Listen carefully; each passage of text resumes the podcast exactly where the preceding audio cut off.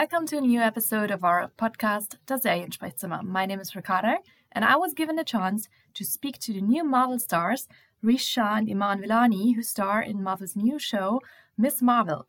And now let's just delve into the interview and hear what they have to say about their debut in the MCU. So, I was wondering about your first impression of the MCU, because when the first Marvel movie came out, you must have been pretty young what was actually the first movie that you have seen and what was your impression back then? And how was it to enter that world now that you're a grown up i cannot remember a single thing from my my six year old self. I'm sure i liked iron man. It's my favorite movie right now. I mean i i kind of i grew up with the mcu and and a lot of my friends were guys growing up and then i had an older brother so that definitely had an impact on me. And then like seventh grade just something clicked and I was so obsessed. It was like the only thing I ever talked about, only thing I did my English essays on. Everything was Marvel.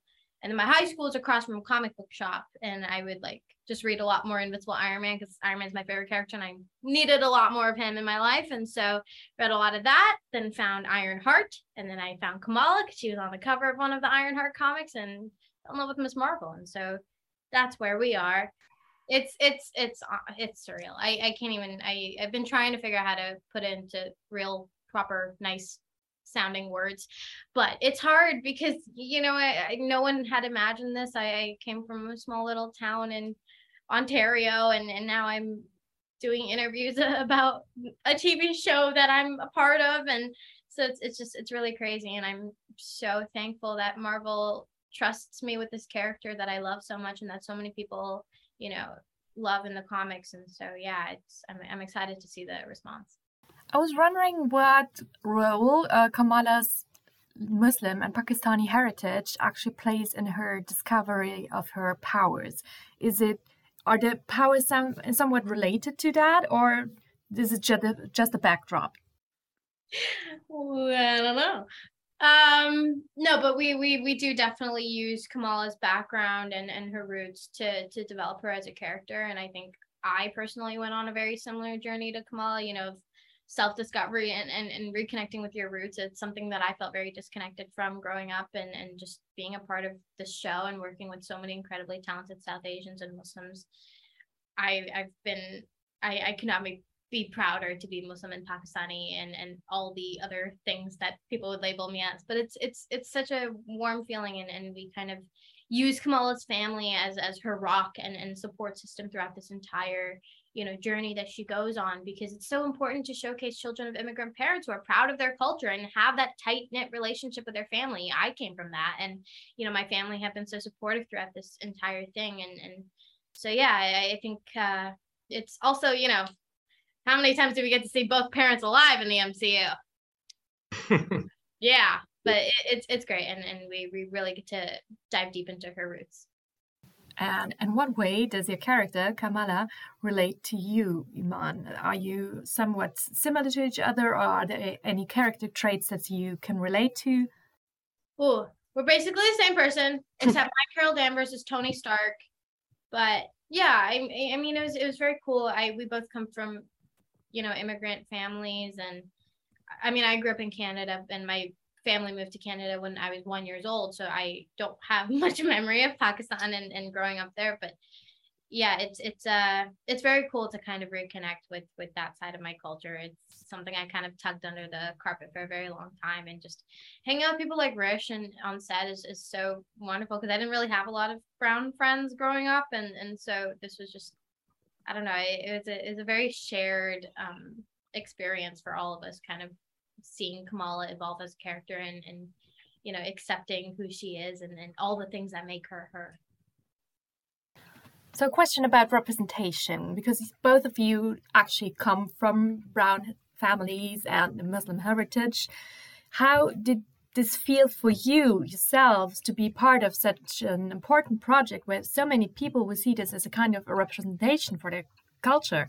And i personally um, i'm not coming from that cultural background but i felt like it was done very carefully and it felt good and it looked good definitely uh, but how did it feel for you Yeah, I mean, I'm I'm so glad that you saw it in a positive light. I mean, it was definitely approached in that way.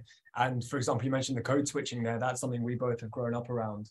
You know, I grew up in a family where my parents are talking in Gujarati or Hindi half the time, and so the fact that that in itself is represented through Kamala's family um, is is so special to be able to see, and uh, even the music, as you say, Yeah. you know, that's that's such a key factor. it's a wonderful mix of you know just modern American culture mixed mi- mixed with like how immigrant children see you know Bollywood and and um you know Pakistan and and all of that and honestly just watching like Nakia and, and Eid say Eid Mubarak with the most beautiful Arabic accent makes my day every single time I watch it.